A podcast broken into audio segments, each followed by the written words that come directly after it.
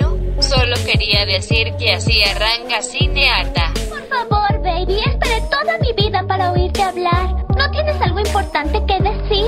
No me preguntes, solo soy una chica. Muchas niñas van a crecer queriendo hablar como ella. Pueden ser más que adornos cuya única meta en la vida es verse bonitas, casarse con un rico y pasar el día en el teléfono hablando con sus igualmente vacías amigas de lo fantástico que es ser bonitas y conseguir un esposo rico. Cineata.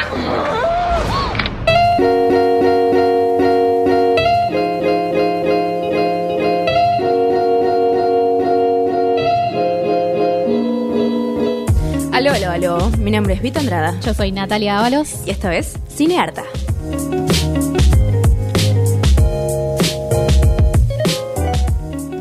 Qué diferente va a ser cuando te hacemos más grandes, este, haciendo este podcast, tipo, bueno, mi nombre es. Y esto es. Cuando yo tenía tu Cine edad. Harta. No habían cambiado nunca la apertura en 20 po- temporadas. Ojalá lleguemos a las 20 temporadas. Hablando de tiempo. Oh, Lunati. Hola. Em, hoy vamos a hablar sobre adolecer, sobre ser adolescente. Y ahí entra la canción de Adolescente. Me encanta. Sí, Cris Morena. Pero no, no vamos a hablar de Cris Morena ahora. Em, una película así tipo súper estúpida, cine canal, de adolescentes. Empezamos con la estupidez. sí, no. Eh, 13, ¿cómo, es- cómo es la, tra- la traducción? Es 13 going 30, pero no sé cuál es la traducción. Es como, Eh, como si tuviese 30. Como si tuviese 30. Qué estupidez, ¿no? Digo, porque quiero ser millonaria, como era atractiva y como era como Coqueta. Ah, no, pero había algo que era como thriving, como que le iba a Ah, superar exitosa, todo. exitosa. Ah, exitosa. Pero me la acordaba en inglés. bien. Está bien, me parece muy bien desear ser exitosa. Re, pero el tema es que se le cumplía. Yo Sí, a los tal 13 no sabía dónde iba a estar. Sigo estando en un lugar que no sé dónde estoy. ¿Dónde estamos? ¿Qué pensabas que ibas a hacer a los 30? Presidenta.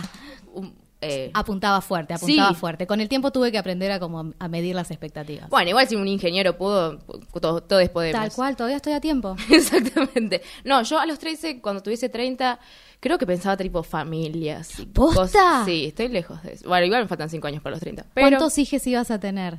Dos, basta. Está bien, está Simple, bien. práctico, Coherente. mujeres, Muy basta. bien. Y si son niños, no sé, abortaré, no tengo idea. Ese era mi pensamiento a los 13. La selección natural en su mayor sí, exponente. Sí, obvio que la vida va a ser injusta y me vas a dar todos hombres. Pero bueno, dejaremos para Vicky del futuro. Karma. Bien, películas sobre adolecer extrañamente y siendo criaturas, criaturas fantásticas. Ah, me encanta. Es un género muy repetido durante todo el cine y series, pero particularmente hubo una época, que es la película que yo voy a hablar, que la gente se obsesionó de nuevo con este tipo de criaturas, y es la saga de Crepúsculo.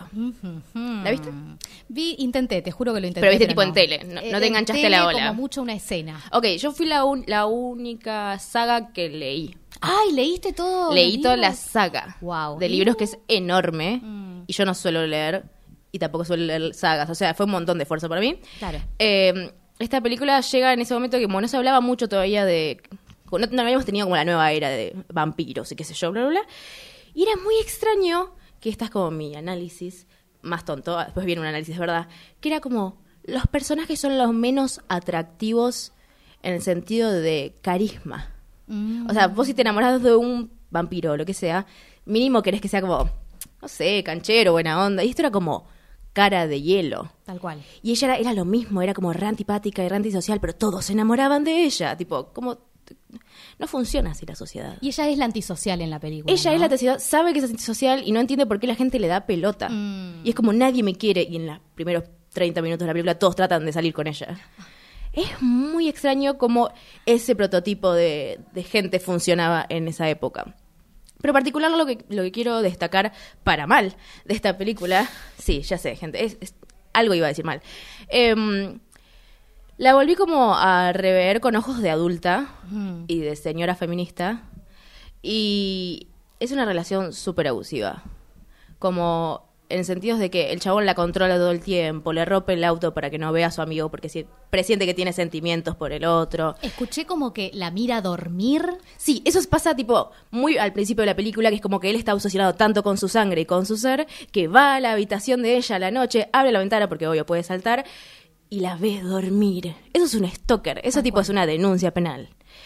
Em, No es romántico, chiques, por favor, claro, no lo hagan. es, es ah, bueno, y eso un- en un montón de cosas, como que él la controla y, y de hecho dice que ella no es consciente de las decisiones que toma y por eso él las tiene que tomar y cosas así. Vos decís, nos estamos yendo muy al diablo con todo esto, pero ningún personaje la zafa.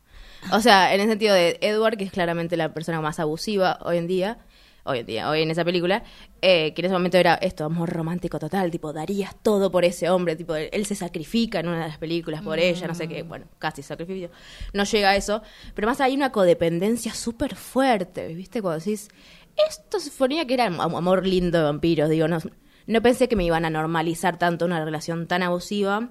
Y ella es como la víctima perfecta en algún punto. Es como sumisa, tiene muy poca autoestima, como que es perfecta en ese sentido de es obvio que alguien iba a caer con esas características a un hombre que des- Abusivo, suele Claro, pasar. sí, sí, sí. Suele pasar en todos los casos.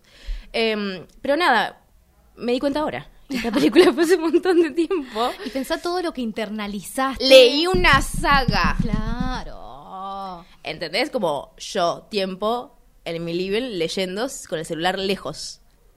Es un montón de esfuerzo. Mucho tiempo eh, invertido y demasiadas enseñanzas chotas. Sí, la verdad que le pongo un cero. pongo- no, yo se convertía en un podcast de puntaje. Y yo le doy cero wikis. Es un programa de, de high school, de, de secundaria, así que un cero rotundo. Sí, no, un cero retundo real que quise destacar algo y no pude. Así que si quieren mirar Twilight como para ver tipo una relación abusiva, mírenla porque se van a dar cuenta que es real todo lo que estoy diciendo. Para aprender lo que no. Sí, lo que no hay que hacer. Hermoso. Me gusta esto que decías de, de que ella es como la antisocial, ¿no? Y que igual como que todos le quieren dar. Todos le quieren, pero de eso se trata toda la primera película. Tal cual, Tipo, tal todos cual. los extras le quieren dar. Y es como, mm, no, tímida y pelo en la cara y me he visto medio machote y tipo así. na- no, nada está funcionando.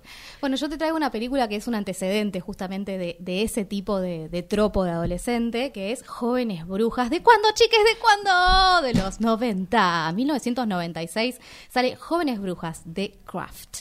Y tenemos justamente como en una época donde estaba muy de moda o las películas sobre niños o adolescentes, siempre varones que representaban quizás al outsider, al que estaba como fuera de- del grupo de los Sí, que era tipo populares. las aventuras, hay toda una época del cine eso. Stand by Me, por ejemplo, eh, Goonies, Goonies. tal cual, como que había mucho de eso para representaciones de varones, pero las mujeres siempre tenías clules, ni idea, ¿entendés? Como las chicas populares, como una cosa más Sí, sí, material. totalmente con la cual no todas nos podíamos sentir representadas. No, porque además no vivíamos en Beverly Hills y éramos millonarios. Era muy difícil imaginarse eso y toda la ropa linda que tenían no me iba a quedar ni a palos. Eh, y además, eh, no existían estas películas donde mostraban como a la antisocial o como la que estaba por fuera de la norma, sin terminar como sumándola a la norma. Por ejemplo, sin ir más lejos, en Ni Idea tenemos a Tai, que es como la que tiene rulos y fuma porro. Sí, y que después de un makeover maravilloso. Makeover Sí. y todo se soluciona, siempre viene por ahí. En Jóvenes Brujas es donde empezamos a ver esta, esta representación eh, que justamente te muestra que no necesitas ser la popular y que de alguna manera también puede ser muy cool y muy genial ser como estar por fuera de, de- de esos parámetros. Y tenemos esta primer película que viene a dar vuelta el tropo de la bruja, ¿no? Como que recién ahora creo que eh, en el presente tenemos al feminismo que retoma la idea de la bruja como una forma de, de empoderamiento femenino, ¿no? Sí, con Como- Sabrina, con la nueva Sabrina. Tal cual, exactamente. La película La Bruja también hablamos en algún momento en la temporada anterior. Pero esto empieza justamente con jóvenes brujas. Antes de eso siempre teníamos las representaciones de la bruja como la que estaba por fuera de la sociedad, pero porque era una persona horrible. Rara, mala. Que pedía más de los hombres de lo que los hombres estaban dispuestos a, a dar, ¿no? Que se representaba mucho con esto de que se robaban a los niños. Y acá tenemos a las chicas, que justamente son como las excluidas de toda la secundaria, que las tratan mal, que eh, hay sufren racismo, hay una que es negra que la, la persiguen mucho, eh, y básicamente encuentran entre ellas cuatro que tienen un poder, que pueden efectivamente hacer valer y conseguir cosas que ellas quieren y logran empoderarse desde ahí. Y esto en el año 96, chicos, era Un montón, es un montón. Era un montón. Y poder ver chicas, viste, como vestidas de negro, como, como pensando como Sí, que sin estaban- caer en que son darks. Tal cual, Claro. exactamente. Por supuesto que visto desde la mirada de hoy, hay cosas que desde el feminismo no nos parecen bien. Por ejemplo, uno de los hechizos que ellas terminan haciendo es para lograr que un chico se enamore de una de ellas, básicamente. Y porque sigue siendo el 90 también. O sea, bastante la estamos celebrando. Obvio que siempre va a haber Tal cositas. cual. Pero es re interesante porque el chabón efectivamente se enamora de, de esta chica y termina convirtiéndose en una obsesión tal que termina en un intento de violación. O sea, como que estamos explorando algo sobre los roles de género ahí. La verdad que súper Dio un giro muy raro eso. Pensé que iba a ser mucho más tranqui. No, no, no, totalmente. Es que es, es una película de terror y con bastante. ¿Es como para gente grande o, sea, o No. estaba marketinada para No, adolescentes? No, era para adolescentes, pero justamente para la que no, no quería ver ni idea, para la que quería ver otro tipo de representación. Hasta el día de hoy la puedo volver a ver y me encanta, honestamente la re recomiendo. Bien, entonces, no recomendamos la saga de Crepúsculo, No, excepto no, no. que se quieran reír un rato. Y recomendamos Jóvenes brujas. Archivo. Tome, acá está el material para Sí. que lo vaya mirando. Sí, yo le quiero pedir un favor, licenciada. Yo sé que vamos a hablar, digamos, de, de esto. ¿Sexo? Sí, pero no, no así. Me gustaría que, que le pongamos o- o- otro nombre. Rock and rollear, por ejemplo, para no estar diciendo esa palabra todo el tiempo que... Ajá, eh, ¿le incomoda decir esa palabra? sí. Archivo. Mira, eh, Jazmín, tu preparación física y emocional es tan alta como la mía. Y cualquier complejo de culpa que vos tengas, yo te lo puedo sacar. El, el complejo. Archivo. Los cambios en la adolescencia no son solo cambios físicos, pasan por lo emocional también. Y el tener que enfrentar situaciones nuevas dan miedo, chicos, porque los cambios dan miedo. Por eso está bueno, está bien hablar de sexo. De rock and roll, sí. Sexo. De rock and roll. Sexo. Rock and roll. Bueno, Archivo. Ar. Y en cambio, poner. Poner eh, más confianza entre nosotros, ¿no? Más confianza. Más confianza. Sí. Sí. Eso. Me suenan esas palabras, ¿eh? Es lo mismo que dijo la profesora, Tacho. Ya te dije que eso tiene que fluir, no es, no es un tema para hablar, no es un tema que se hable, No, no, no, hablar, hablar no sirve, no sirve. No, y hablar. tampoco sirve ser un calentón que lo único que quiere es rocanrolear todo el tiempo. Yo lo que digo es que, que ya estamos listos, en serio. Pero ojo, protegidos. Archivo. La idea es que los chicos se sientan cómodos hablando de sexo, ¿no? Claro. No, no lo diga así, no lo diga. Roncar, Eh, rolear, sí. Sí, que no sea un tema tabú para ellos. Ah, ah, todo, todo, digamos, tenemos dibujos, todo, sí, sí. sí, sí, está todo ahí. Dice vagina. Vagina, sí. Yo prefiero que diga pochi. bueno. Archivo.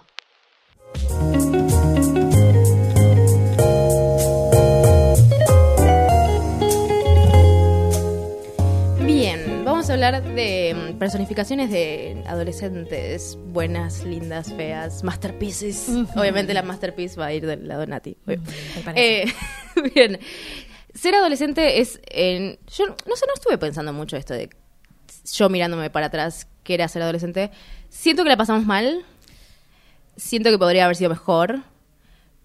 Pero no, no me estoy, no me siento tan mal. No estoy como, ay, desearía volver. Viste que hay gente que desea volver. No, ni en pedo vuelvo a la adolescencia. Viste, pero hay gente que dice como, ay, volvería a no tener responsabilidades. Bueno, lo de no pagar el alquiler puede ser. sí, Puede eso es lo ser. único, la parte económica. Pero si hay gente que realmente no quiere volver a lo que había pasado, estamos hablando de Glee.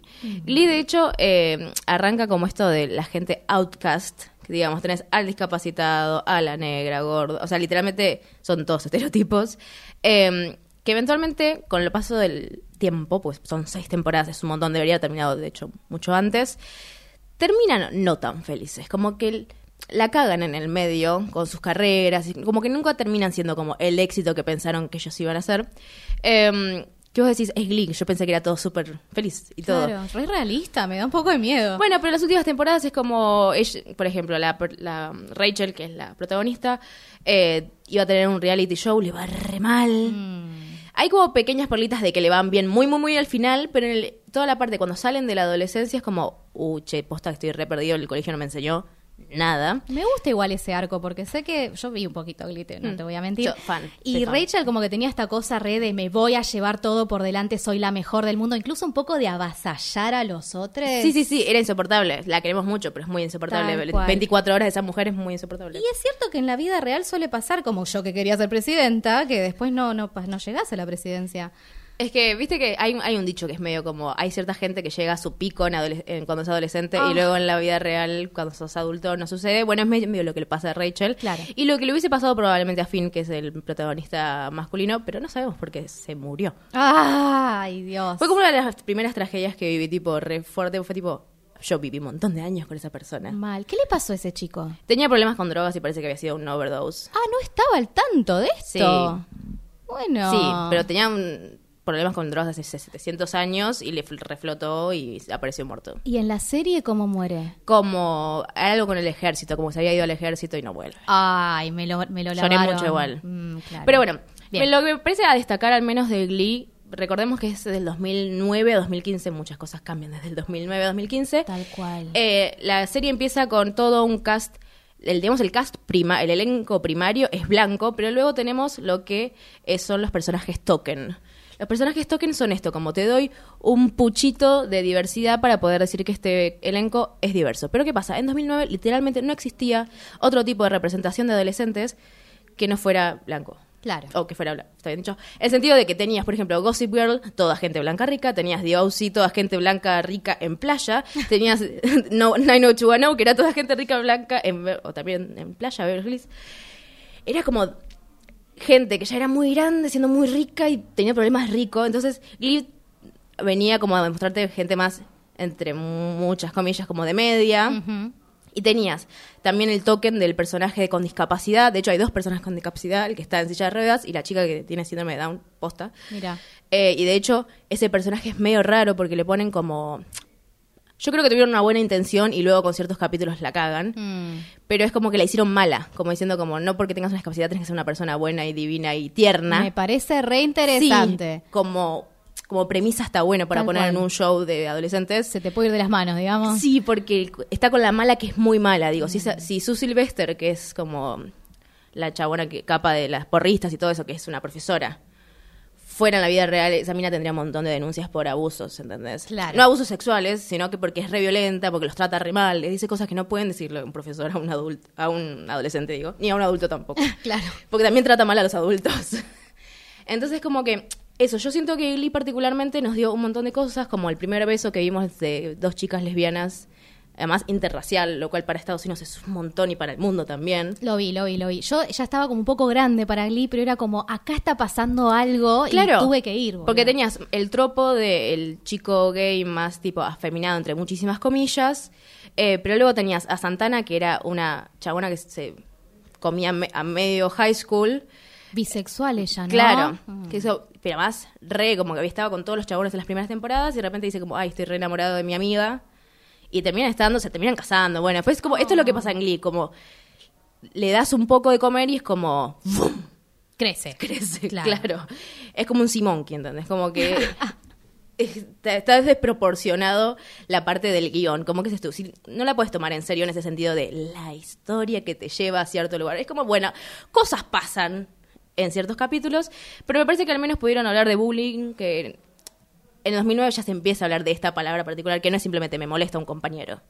Es tipo, me tengo que cambiar de colegio porque me están molestando. Qué increíble cómo tu- tardamos en siquiera poder nombrar eso como un problema. Es Que tenga una palabra. Algún día le vamos a tener que explicar a la gente que la gente no entendía que eso estaba mal. Porque eran eso, están jugando, bueno, son chicos. Es literalmente la frase son niños. chicos.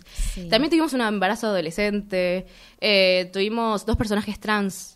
¡Apa! Sí, en, la ul- en las últimas temporadas aparece un chico con un nombre que luego dice, no, no, pará, yo no soy, yo me reconozco más como mujer, bla, bla. Tiene todo tu tema trágico de como yo soy una mina, basta, déjense joder, y todo bien. Pero ¿qué pasa? Hay un personaje que era Coach Beastie, que, Coach Beast, perdón, que mm, era una mina que tenía ciertas facciones y ciertas conductas medio masculinas, pero se seguía maquillando. Claro. Entonces por muchos años dijeron, ¿qué onda? De hecho se le hacían entrevistas a ella como, ¿qué onda tu personaje? Porque había como una confusión y ya en la última temporada fue tipo, no, estoy transicionando, me voy a llamar Shannon. Bien, bien. Les llevó un tiempito, Sheldon, pero como que ya estaban tanteando un poco el terreno. Sí, no sé si fue como para resolverlo y decir, bueno, que los trans están como en pico de mainstream, porque justamente en esa época sale la Brand Cox, salen un montón de celebridades.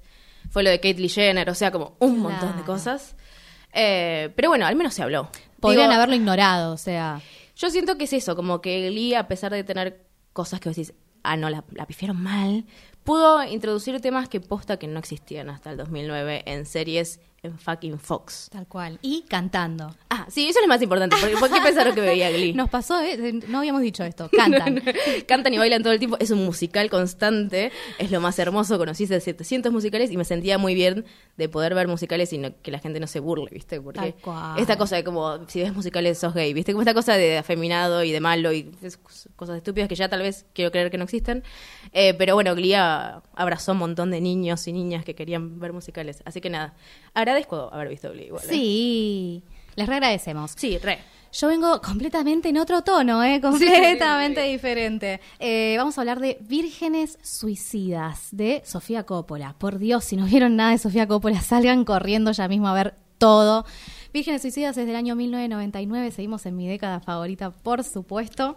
Eh, Obviamente que vamos a hablar de suicidio, ¿no? Esto queda claro desde el título. Tenemos una historia que se centra en la familia Lisbon, que tiene a los padres y son cinco hermanas ellas. Y ya de entrada tenemos que es una familia muy religiosa y completamente recluida. Estas chicas como que las, las tienen muy encerradas en su casa. Algunas eh, no van directamente a la escuela porque aprenden directamente en la casa. Eh, y bueno, están completamente alejadas del mundo y tenemos a la más chiquita de todas, que se ve que de alguna manera puede ver su futuro en, en- en la vida de sus hermanas, que ya de entrada comete un intento de suicidio. Sí, y a partir de esto Cecilia intenta suicidarse y a partir de esto los padres eh, se ve que tienen como una reacción, ¿viste? Como que se dan cuenta de la importancia como de abrir el juego y permitir que sus hijas como que puedan, como mínimo, hacer una fiesta en su casa, por ejemplo. Eh, que empiecen a ir a la escuela secundaria. Y lo que sucede es que al final hacen la fiesta, invitan incluso varones del barrio, así como súper seleccionados por el padre, Sí, qué sí, sé sí, yo, pero trajeron varones. Y Cecilia se tira por la ventana y acá sí logra efectivamente suicidarse. Y a partir de esto, claro, los padres les agarra como un brote y se encierran todavía más de lo que ya se habían encerrado anteriormente. Y tenemos a estas chicas, a las cuatro hermanas, hermanas que quedan, entre ellas Kirsten Dunst, que es como la, la contracara de Cecilia, ¿no? Tenemos a Cecilia que de alguna manera dice, yo de acá me bajo, a mí no me van a tener encerrada de esta forma, y sí, si bien tengo que terminar muerta, esta es mi forma de escapar de esta situación. Lux, que es Kristen Dunst, eh, Kristen, Kristen Dunst, Dunst. ¿cómo me cuesta este nombre? Eh, cuando terminan esta nueva reclusión, que es incluso peor que la anterior, empieza a escaparse, ¿viste? Empieza como a tratar de generar vínculos con otros varones y empieza a explorar su sexualidad. Es la chica que está justamente en ese momento de explorarse sexualmente. Y de alguna manera es también ella la que intenta escapar a través de esta búsqueda que termina haciendo. La verdad es que el final es muy trágico. Si hablamos de vírgenes suicidas es porque no va a ser la única y es una, una historia bastante para abajo, pero es súper importante. A, primer, a primera vista puede no parecer muy feminista, ¿no? Como que tenemos tragedia y chicas que terminan mal y Sí. demás. Pero justamente la película lo que viene a mostrar es que está mal todo lo que pasa en esta película.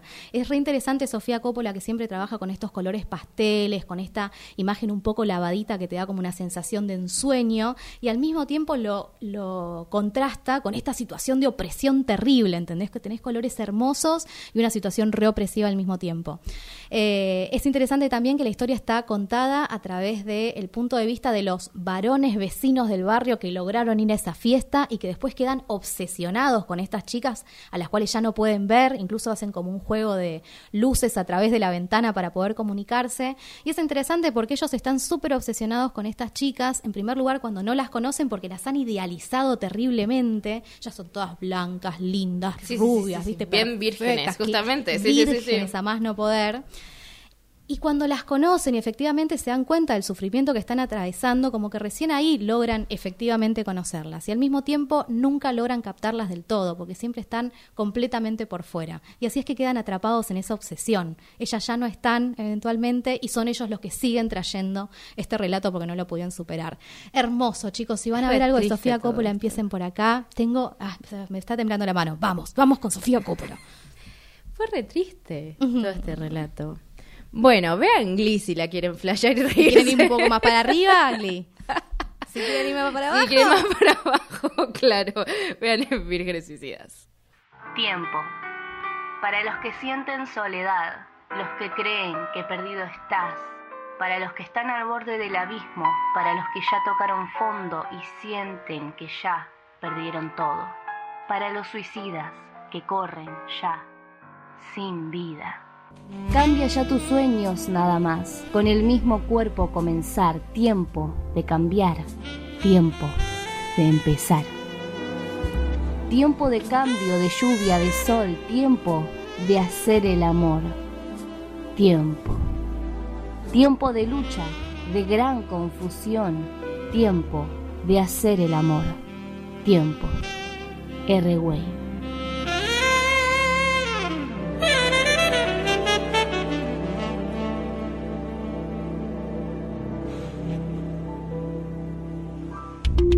Nos encontrás en Instagram como arroba, cinearta.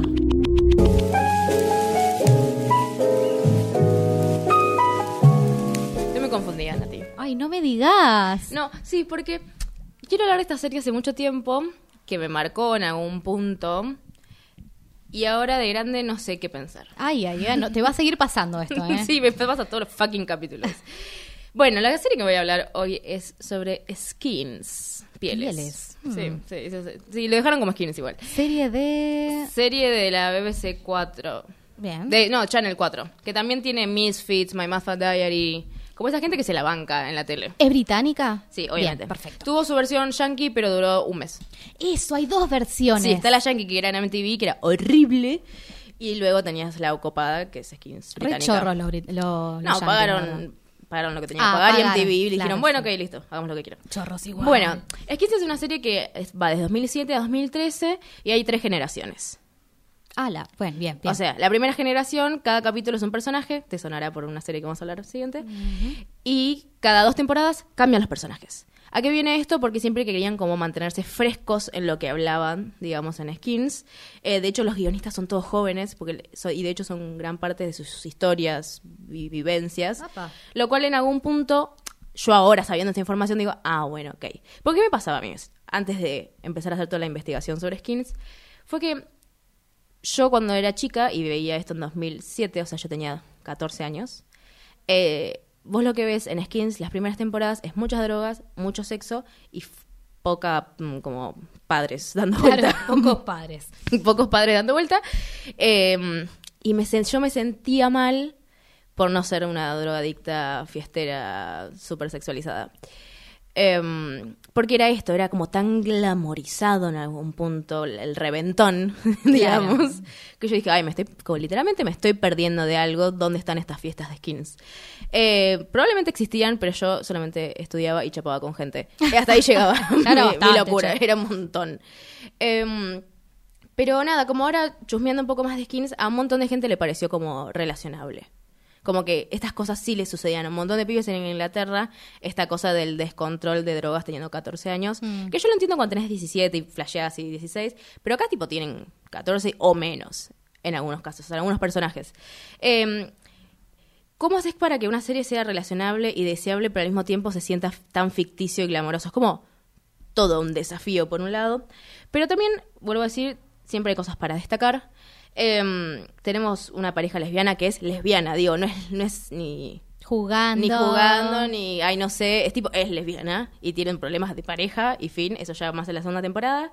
Eh, y luego tiene algo muy interesante que en todas las temporadas no se habla de la bisexualidad en sí de personajes, pero todos se dan con todo. Y es como, yo soy así, no sé qué, de qué edad tendrá, tendrá, tendrá en un diccionario, pero es como el personaje, por ejemplo, principal de la primera temporada, que es Tony, es el chabón tipo re capo que dice tipo hay que coger sí o sí toda la bola y en un capítulo está con un chico porque flashea querer estar con ese chico y fin y ahí, y ahí termina el, el problema ¿entendés? no hay un problema con ay qué pasa ¿Qué con mi soy? sexualidad o sea cero es como Re avanzada, ¿vi? sí re como y por eso también creo que era tan deseable porque era como que ninguno tenía ningún tapujo de ni familiar ni religioso de estar con quien quisieran que a diferencia de, por ejemplo, series de ese mismo instante, que ya mencionamos, tipo Gossip Girl, The O.C., si había alguien bisexual, era como, ¡oh! Ese es el problema y ese va a ser el plot de ese personaje hasta que se muera en un accidente de Y auto. va a morir. claro, exacto, y va a morir. Em, entonces, nada, como que esto, yo cuando empecé a hacer la columna esta dije, bueno, voy a destrozar skins, porque esto es el glamour de la depresión, del pucho en la mano a la noche, escapándose por la ventana. O sea, imagínate toda esta Tal cual. escena. Y después me di cuenta que, tipo, en las últimas temporadas hay un personaje queer. Hay un personaje que es el personaje que le dan todos, o sea, la Mm. chapan todo el tiempo. Eh, y ella dice como, ese personaje tiene dos como ideas. Una que es queer, o sea, no es hombre ni mujer, es ella. O sea, y se viste medio machona, pero a veces puede vestirse de otra manera, como que es esta, es esta etiqueta que a veces la gente queer, que a mí también me gusta mucho, que es como, fíjate vos que me pones a mí, pero yo soy queer. Eso. Como queer es tan amplio en cuestión de género y en cuestión de sexualidad, que es como, si vos tenés un problema, vos lo vas a llenar con las palabras que quieras. Tal cual. Yo sé que soy yo y voy a estar con quien se me cante y me vestiré como se me cante y haré cosas que se me canten. Y eso estuvo re bueno, que Skins, está bien, fue la última, tempo- la última generación, digamos, ya más cerca del 2013, pero igual 2013, yo seguía en el colegio, o sea, Tal cual. para estar hablando de, de que alguien era genderqueer. Em, y además todas la besan, o sea, como en un capítulo como que se confunde ahí medio como, ¿por qué le dan todos si nadie? Pero bueno, es esto de, de skins, que todos se dan entre todos, y está todo se dan bien. con todos. Y el sexo en la adolescencia existe, chicos. La verdad que Re. también lo tenemos que reconocer para poder también pedirles que usen forro, básicamente. No, sí, obvio. También hay algo también que se toca mucho que es la salud mental. Mm. O sea, en la primera te- en la primera generación tenés a alguien que sufre de bulimia y anorexia, que para mí también está súper glamorizado. Hay un capítulo que por ahí se muestra más frágil ella, pero hay un capítulo que tipo te muestra cómo ella disimula que come, pero en realidad no come y la gente no se da cuenta. Siento que a veces no sé, como que le estás dando tips. ¿Entender? Sí. Al visibilizar también estás dando tips al mismo cual. tiempo. Y a eso a mí me da un poquito de miedo. Es que también es parte de una época donde recién se empezaban a tratar estos temas y quizás... 2007. Claro, y sea, sí, ya estaban- estábamos tarde igual. ¿eh? Séptimo grado. Sí, sí, sí. Eh, pero bueno, los primeros intentos quizás caen mucho. Como Glee, ¿viste? Esto de agarrar ciertos tropos y como un poquito explotarlos por, bueno, por, para... Sí, sí, sí, sí, sigue siendo un entretenimiento y un negocio. ¿sí? Exactamente, pero vale un montón igual que haya aparecido en ese momento. Y bueno, parece que hicieron como un proceso entre la primera y la última temporada. Como Sí, de- de hecho, ya el- en la primera temporada tenés a Cassie, que es como esto, el glamour de la anorexia y bulimia, pero ya en la segunda generación tenés a alguien que termina intentando suicidarse Mm. y yendo a una clínica psiquiátrica, como diciendo, bueno, te pueden hacer cosas. Claro. Si te sentís mal y tenés algún tema. Eh, aún así, ese personaje es muy extraño como está escrito, pero es como diosa total, pero re depresiva. ¿Viste? Como que tiene algo medio pop. Esa depresión que a mí un poquito me pone mal. Sí, Hoy sí. en día, sabiendo lo que es fucking salud mental y lo costoso que es. eh, pero bueno, vuelvo a decir, esto ya, esa segunda generación en 2009. O sea, estoy pidiendo demasiado otra Eh, vez, pero 2009. ya fue un montón, chicos. Gracias, Skin. Re. Sí, re. Cuestión, terminando lo que estuve pensando en Skins, eso, pensé que lo iba a redestrozar y me di cuenta de que me había enseñado muchas más cosas. O al menos como introducido ciertas, no sé, cosas en mi cabeza que no sabía que después iban a florecer y madurar. Pero no, no me pareció tan mal. O sea, Me la revendiste, yo ahora la quiero ver. Creo que la tendría que haber visto en ese momento. Me hubiese servido un montón. sí, en 2007 cuando se enseñas. 2000, no te quiero mentir, 20, 20 y pico, no sé, sí, ya estaba. Bueno, sí, estás sí. grande, pero... Claro, sí, sí. Es como Glee, era lo que hubiese visto como que pero no le Glee- contaría a nadie. Pero Glee en ese sentido es super pop y es cantar Claro. tipo Madonna. Sí, sí, sí, no, es para reírse con amigos. Skins es, es- puede llegar a ser un bajón, si lo claro, querés. dramón. Claro, eh, pero revean Skins, si le pueden rever, eh, está bueno poder sacar lecturas nuevas, digamos, y no tan influenciables como, como yo cuando tenía 14 años. Tal digamos. cual. Y tomar conciencia del camino que tuvimos que transitar para llegar a ciertas cosas que hoy podemos hablar con más naturalidad. No, de hecho, paréntesis muy cortito y ya termino. Eh, lo hablé con mi psicóloga y le digo, salí bastante bien con todas las cosas que consumía. Tal cual, tal cual. Que consumía televisivamente, no que consumía cosas. Eh, era, tipo, era una piba muy limpia en ese sentido. Y veía gente que se cortaba, y veía gente que sufría depresión, que se drogaba. Era mucho información en mi cerebro. Bastante bien salí. Estoy como muy orgulloso de mí. Nada, eso es lo que hablé con las psicólogas. Fin del, Me del encanta. paréntesis. Me encanta que hables de, tu- de- de lo que hablamos en este programa con tu psicóloga. Sí. Besito. Bien. Necesitamos que haya un skins para tener hoy una euforia, ¿no? Eh, acá está entrando al estudio toda la gente de Euforia que quería hablar de Euforia. Sí, vamos a hablar de Euforia. Ay, sí, Estamos serie- esperando hace un montón Hace hablar un montón, Euphoria. sí, sí, sí. Bueno, se ve muy rápido, se ve muy rápido esa serie. Son Ocho capítulos. ocho capítulos, eh, casi una hora estamos hablando, ¿no? Sí, que es básicamente lo que está durando todos los capítulos de todo. que no. Exactamente, formato miniserie. Salió este año y yo, vos, ¿a vos cómo te la te llegó? ¿Cómo te la promocionaron, digamos? ¿Cómo la Zendaya. veías? Zendaya, exactamente. Yo no sabía quién era esta piba hasta que no apareció Euforia, honestamente. Estaba en Disney. Lo sé, lo sé, ahora lo sé.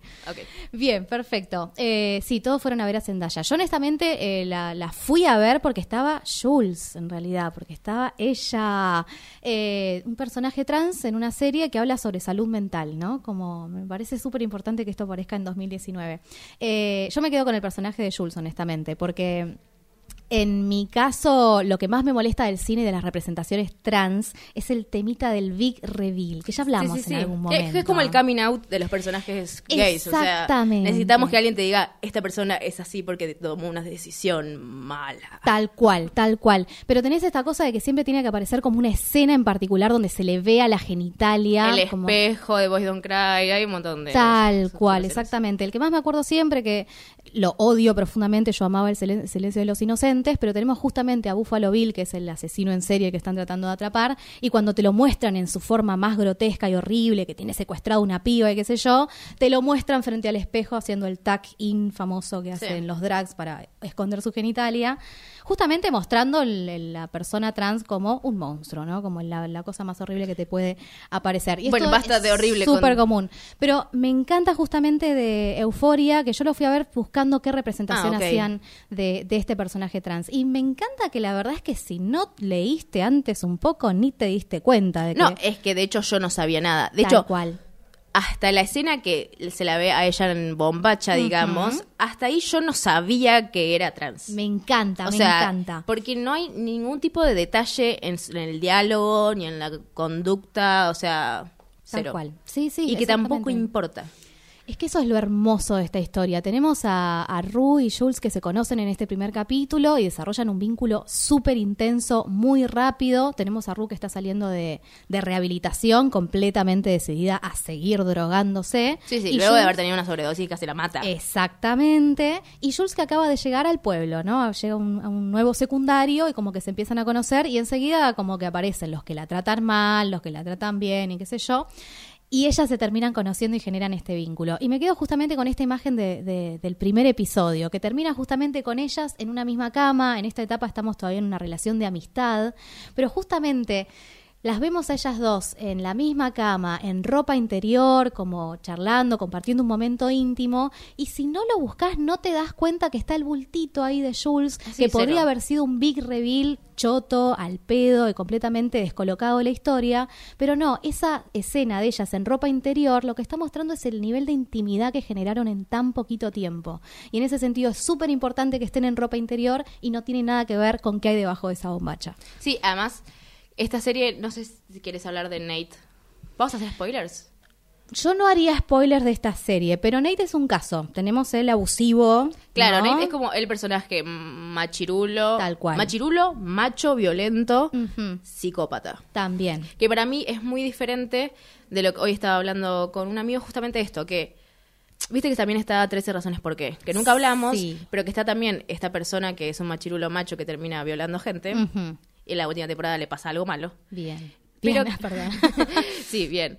Pero, ¿cómo se escribe diferente un personaje? Porque en tres razones por qué es un machirulo violento. A, diferente, a diferencia de Nate en Euforia, que es un psicópata. Porque es inteligente, particularmente, además de ser un violento, un violador, lo que sea. Pero creo que es muy diferente cuando se trata de justificar en algún punto, porque hubo muchos como notas de esto, como tratan de justificar que Nate es un abusivo porque el padre también lo era. Claro. Eh, no sé qué pensás vos de eso. ¿Vos pensás que lo justificaron? Para mí no. Para mí es el background de él, tipo su historia real, Sí, pero tal cual. no se Eh, justifica. Hay una cuestión con el padre, ¿no? Que tiene un temita con su propia sexualidad y mucha represión que claramente se traspasa su relación con su hijo. Eh, me parece que es importante destacar que, si bien existe una, una discusión con respecto a qué pasa con la psicopatía, si es una cuestión genética o cultural, que nos pasa con un montón de cuestiones, ¿no? Pero es cierto que dinámicas familiares donde se da muchísima represión y donde hay mucho abuso, puede generar muy probablemente que- gente que tenga tendencia al abuso. Y la psicopatía tiene mucho que ver con eso también. No me parece una forma de justificar, sino también de poder entender. Los machitos violentos y los psicópatas no salen de un repollo, no Ah, son no. monstruos anómalos. No, no, son, son hijos sanos del patriarcado. Exactamente. No quiere decir que justifiquemos, sino que para poder modificar la realidad tenemos que saber en dónde tiene la raíz. No es que tenemos que matar a todos los machitos violentos y psicópatas, aunque algunos les, les Oh, le están sumando puntos la mucho. siguiente sección se llama Kill Your Idols, de hecho. Exactamente. Pero tenemos que empezar por construir relaciones familiares mucho más sanas que no generen gente con este tipo de condiciones. Sí, otra cosa que me pareció fabulosa de Euforia fue el tema con la droga. Esto justamente que yo hacía como la comparación con skins de lo, del glamour. Tal cual. Y el glamour también de cuando estás al día siguiente requebrado.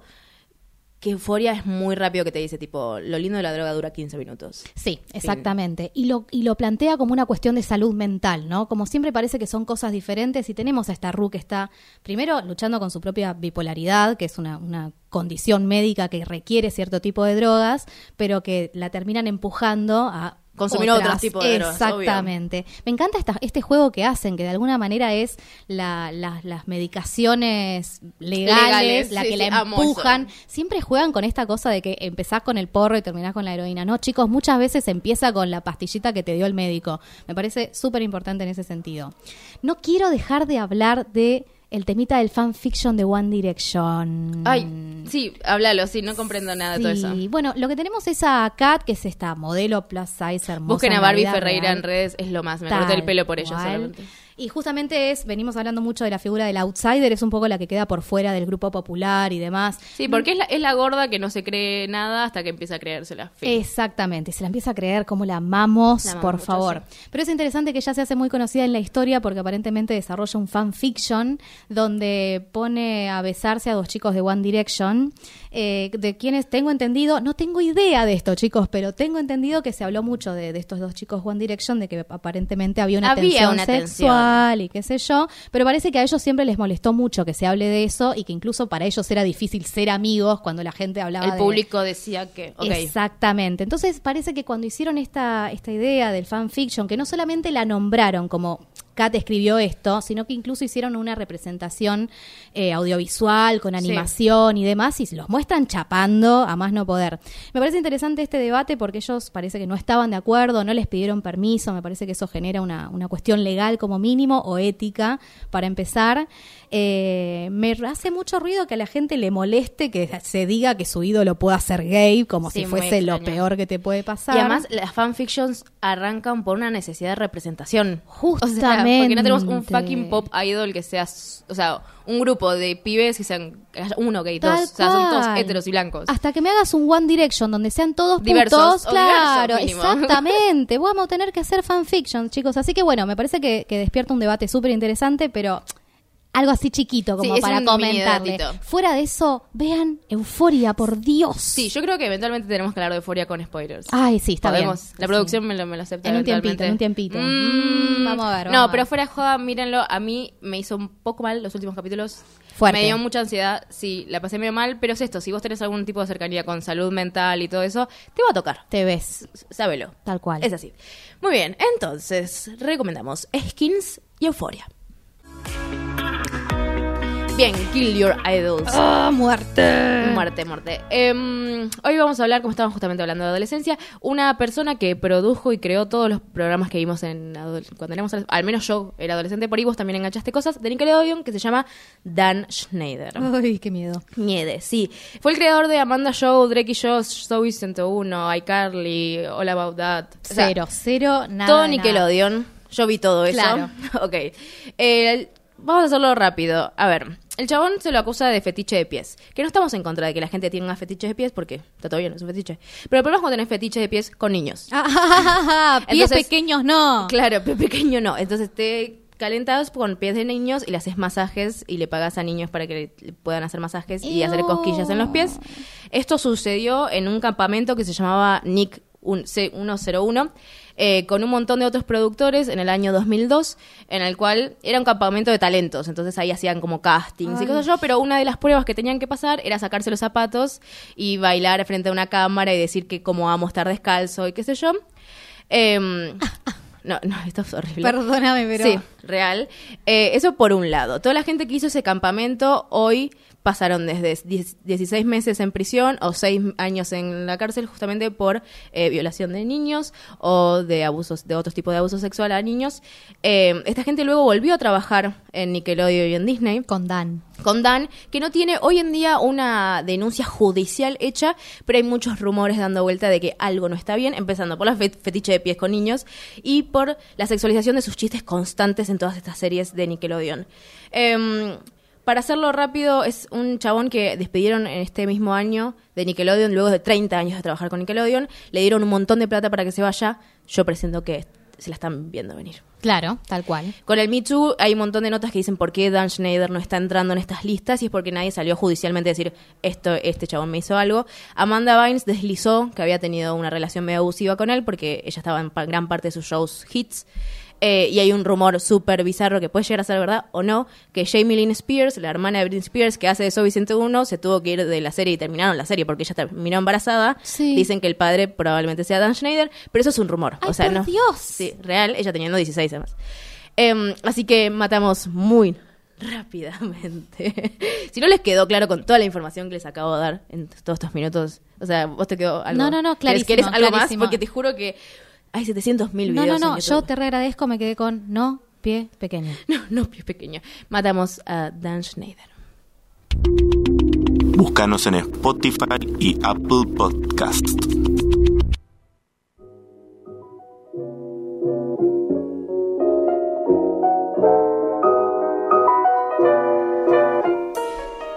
Terminamos ya el programa, pero antes vamos a recomendar, después de este horror que acabo de contar, Guilty pleasure. un guilty pleasure, eh, Nati. va. Sí, yo voy a hablar de Criaturas Celestiales, una película de obviamente 1994. Me encanta, me encanta. Eh, es un guilty pleasure porque, mm, bueno, honestamente eh, tiene como una representación de chicas lesbianas que forman una relación que no tiene nada que ver con la historia real en la que está basada supuestamente. Ah, ok, ¿cuál? No, sí, exactamente. Eh, es una película de Nueva Zelanda, de hecho, del señor de los el señor de los anillos, el director, el mismo, bueno, pero antes de hacer todo eso, Peter Jackson hizo esta, esta película increíble. Eh, a mí me gusta mucho porque tiene justamente estas dos chicas, basada en una historia real de dos chicas que asesinan a la, madre de una de ellas y aparentemente tenían como una relación muy intensa, ¿no? En la vida real se dice que desarrollaron un vínculo muy obsesivo y que aparentemente a partir de eso, como no las dejaban estar juntas, una se tenía que mudar y qué sé yo, decidieron matar a la madre de una de ellas como en un intento de quedarse juntas. Eh, esto eventualmente llegó a un juicio donde se habló muchísimo de esta relación obsesiva que ellas habían desarrollado y yo siento que de alguna manera eh, se, se ve en ese juicio eventualmente en la película lo que es la lectura sobre las mujeres, eh, tanto de, de la gente en la vida real como de la representación en el cine, ¿no? Me llama la atención que Peter Jackson se subió a esto de los rumores que salieron en el juicio de que en realidad Sí. habían desarrollado una relación lésbica y en base a eso construye esta película, que justamente por eso a mí me encanta. Tenemos dos lesbianas que como que son adolescentes y se están explorando y qué sé yo, eh, con Kate Winslet, re jovencita. Eh, nada, la verdad que me, me- me da mucha culpa porque sé que a las chicas, a las chicas de la vida real les molesta la representación que se hizo de ellas mismas, pero por Dios, qué buena película, está re bien filmada, yo la re recomiendo, honestamente. Bien, Nati recomienda entonces Criaturas celestiales. Celestiales. Bien. Y yo solamente quería dar gracias a High School Musical. Nada más. Ese era mi comentario. una película donde una latina gana a Zac Efron. O sea, ¿qué Bueno, más querés? Es un montón, escúchame. O sea, eh, para mí, para el dos- vuelvo al 2007. ¿Entendés que yo estaba en el mismo año? En el mismo año estaba viendo Skins. Claro. Y estaba viendo High School Musical. Bien, bien. Mínimo musicales me iban a gustar. Eh, de hecho, sin High School Musical no, no habría Glee. No, Eso está, claro. está claro, ¿no? Total, Como que, total.